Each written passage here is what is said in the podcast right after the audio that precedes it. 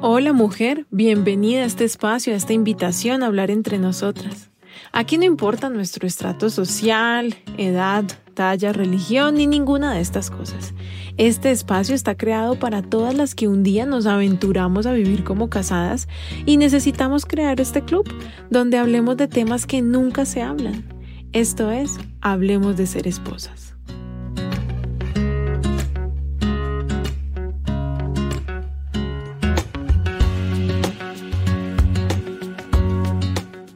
En este episodio vamos a hablar sobre las temporadas de la vida en pareja. Por eso lo he titulado No es película, es serie. Pensé que mi vida era una película. Ay, qué equivocada estaba.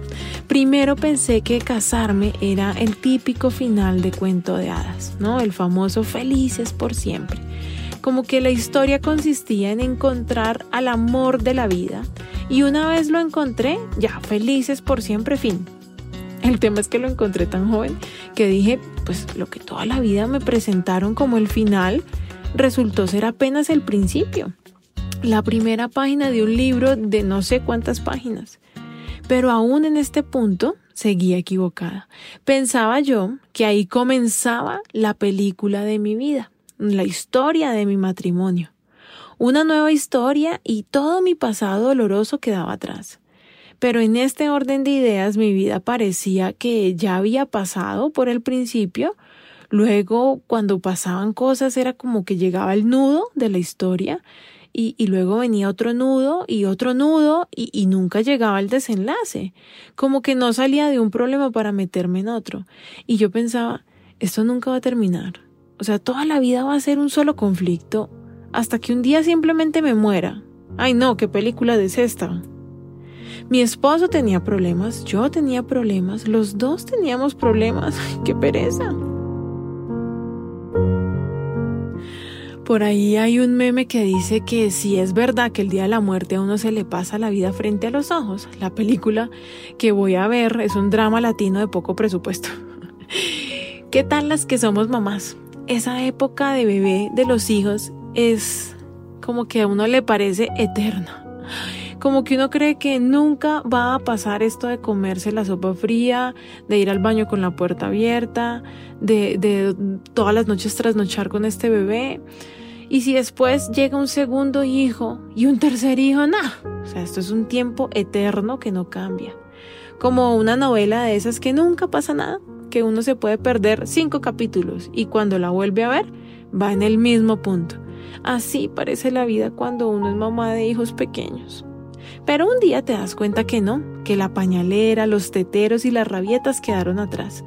Y creo que fue ahí cuando entendí que la vida no es película, es serie. Creo que también influyó Netflix y que las series se pusieron muy de moda. Pero este fue mi descubrimiento. La vida en familia es una serie que no sabemos cuándo terminará, pero claramente no es tan simple como inicio, nudo y desenlace. Es en realidad una serie. ¿De cuántas temporadas? No lo sé. Pero Dios quiera que de varias, y cada una más interesante que la otra, porque qué pereza una serie bien larga y bien aburrida, donde nunca pasa nada. Qué importante es esto para la vida del matrimonio. Piénsalo, entender que el matrimonio pasa por temporadas, etapas diferentes y hay que saber qué temporada estoy viviendo para poder pasarla bien, ¿cierto? Para poder pasarla enfocada, para poder cumplir los objetivos de mi vida. Vamos a analizar un poco cómo son las series, ¿no? Las series que vemos en las plataformas. Siempre hay unos protagonistas. También hay unas situaciones, unos conflictos que de acuerdo a la psicología de cada personaje se van desarrollando y no resolviendo como en las películas, sino evolucionando.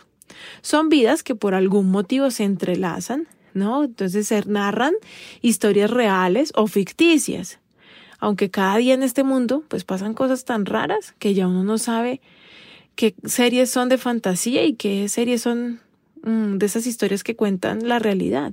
En algunos casos las historias reales son más difíciles de creer que las fantasiosas, como que uno dice, no, no te puedo creer que esto pasó de verdad. Normalmente el protagonista, en el caso de la serie, con varios capítulos, pues no muere. Pero eso sí, en cada temporada le pasan unas cosas como que nunca te quieren dejar notar lo obvio, ¿no? Que el protagonista no lo van a matar porque se acabaría la historia, sino que te enganchan poniendo a sufrir a ese pobre personaje principal. Una serie donde el protagonista no le pasa nada, pues es una serie aburrida, ¿o no? ¿Ya vas viendo para dónde voy?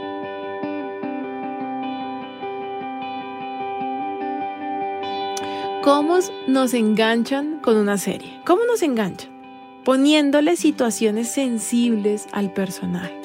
Normalmente todo comienza muy normal y de repente algo golpea su vida y se arma el miércolero. A esto se le llama un giro dramático, ¿no? Un giro en la dramaturgia, igual que en la vida, ¿no? No sé tú, pero yo no me engancho fácilmente con las series. Necesito unos tres capítulos para interesarme de verdad. Necesito un tiempo para enamorarme de esos personajes o en el caso de los antagonistas, odiarlos.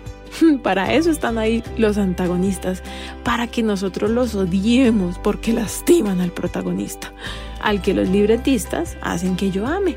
Gente que no existe. Pero uno ahí como un pendejo trasnochándose, sufriendo por gente que no existe. Esa es la magia de la televisión. Yo amo Grey's Anatomy.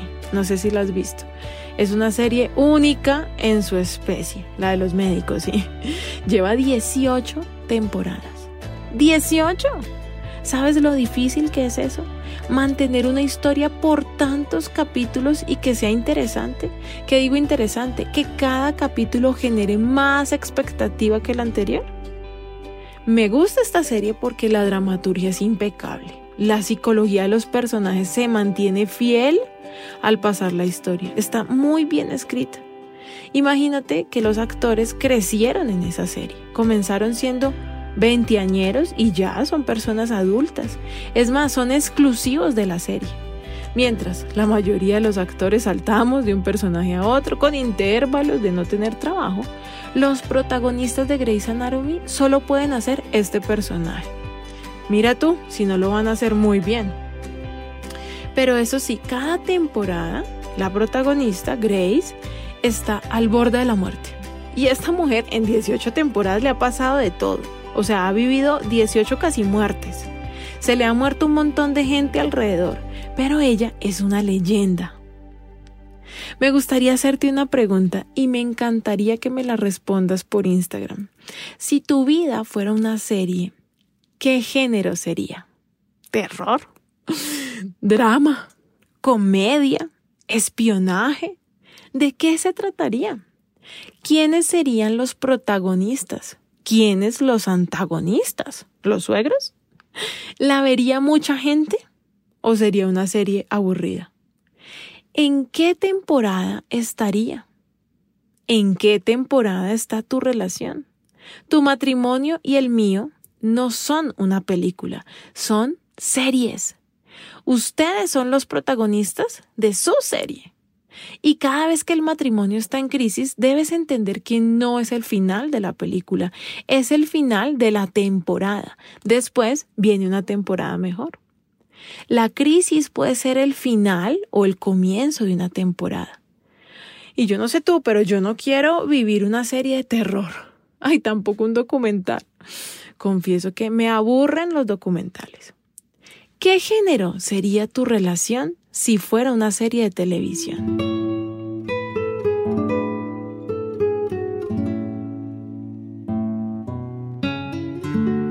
Puede ser que este sinsentido que estás viviendo ahorita sea precisamente la necesidad de entender la temporada que están viviendo y la necesidad de reescribir ese libreto. O sientes que nada pasa, estás aburrida, es hora de comenzar una nueva etapa pero con el mismo galán, ¿no? no como dicen por ahí, que dejemos todo tirado y comencemos una vida de ceros. Imagínate tanto que le hemos invertido a este protagonista para luego cambiarlo. ¡Ah! Me escriben mucho las mujeres que no entienden qué pasa en su relación y creen que ya, ya llegó. Ay, no, Lina, ya, esta relación ya llegó a su fin. Entonces yo les pido que me cuenten un poco más.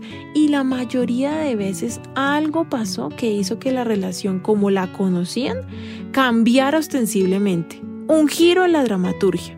Por ejemplo, una mujer que siente que su esposo ya no la ama. Cuando entramos a mirar resulta que esto comenzó después de que él se diera cuenta de que ella estaba hablando con un ex. O ella siente que hace un año más o menos ya no la ama y resulta que hace un año nació el primer bebé. Ella no logra bajar de peso, se siente no fea sino horrible. Y esto hace que para ella sea más fácil estar sola con el bebé y no quiera nada con el tipo porque sabe que no será la misma mujer de antes. Tiene miedo de que esta nueva ella no le guste a él. Parece el fin, pero no lo es. Es un giro dramático que puede crear una temporada mejor, más interesante. Algo nuevo sucede que cambia las cosas y necesita ser sabia para leer qué fue lo que pasó. ¿Qué le pasó a él? ¿Qué te está pasando a ti? ¿Qué le está pasando a los dos? ¿En qué temporada podría estar tu relación? No es lo mismo la temporada en la que no tenemos hijos, como la temporada en la que queremos un bebé que no llega. Tampoco es lo mismo la temporada del bebé recién nacido. No es lo mismo cuando los hijos ya se van de la casa. No es lo mismo cuando llevan una temporada sin empleo.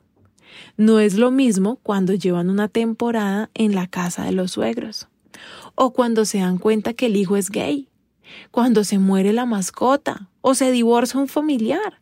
Todos estos cambios alteran nuestra relación y se necesita algo muy importante para poder pasar al otro capítulo o pasar a una nueva temporada sin que sea el final de la historia.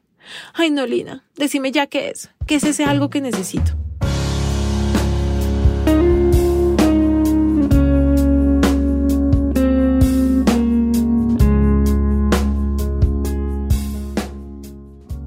Voy, ya voy, ya te lo voy a decir. Ese algo es un ejercicio práctico. Tienes que poner tu vida por fuera de ti. Debes hacer un análisis. Este análisis toma tiempo, no lo vas a hacer ahorita en el trancón ni en 10 minuticos rapidito, no, es un trabajo que debes hacer y debes disponerte a hacerlo, abrir tu mente y tu corazón. Es como que alguien te va a narrar una historia, pero esa es tu historia. ¿Ah? Entonces tú escuchas que te dice, mira, ella y él se conocieron hace tantos años, se enamoraron de tal manera. Y recordar cómo te enamoraste de tu esposo es muy alentador, porque de tantas cosas que últimamente han pasado se nos olvidan años maravillosos que vivimos también, cosas maravillosas y actitudes maravillosas que tu esposo ha tenido contigo. Entonces, te sigo contando eh, el ejercicio. Entonces hay alguien que te está contando la historia han pasado estas y estas cosas, han vivido estos y estos momentos y ahora van aquí. Cuando ya has hecho este, este ejercicio, vas a imaginar qué te gustaría que te suceda en la historia, qué le falta, para dónde va. ¿Va a seguir siendo un drama? ¿Va a seguir siendo una tragedia? ¿Qué va a pasar en esta historia? Tú, tu esposo y Dios son los escritores de la historia del hogar. Si parece que cada uno está escribiendo historias diferentes, es porque es el momento de unir los tres libretos. ¿Cómo haces eso? Lo primero es que Dios no nos creó para ser infelices y quiero que esto lo tengan muy claro. Si estás sufriendo en este momento una crisis en tu matrimonio, Dios no está escribiendo eso. Él no te hizo para ser mal geniada, violenta, triste, estar deprimida. Dios creó la vida en pareja para protegernos, Él y yo. Yo lo protejo a Él espiritualmente y Él me protege a mí físicamente. Hizo la vida en pareja Dios para amarnos. Pero hasta que no nos pongamos de acuerdo los dos, pues va a ser muy difícil ponernos de acuerdo los tres. Ay, Lina, no me vengas ahorita con cosas de religión. No, cariño. Yo te hablo de relación. Hablen los tres y pónganse de acuerdo. ¿Es difícil sentarse los tres? Lo sé. Y lo sé muy bien. A mí me tomó muchísimo tiempo. Pero, ¿qué pasa cuando uno va a hacer una cita de tres?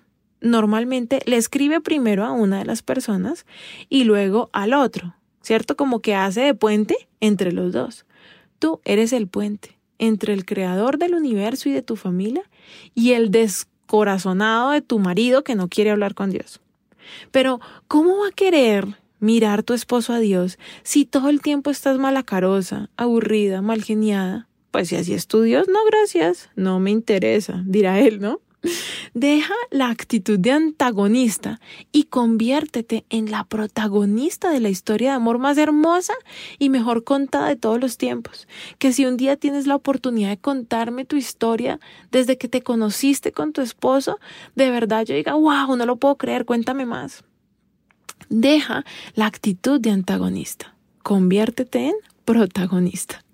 Que todos se sorprendan al ver cómo ustedes actúan de la mano y siempre resurgen de las dificultades. Se levantan y van juntos temporada tras temporada.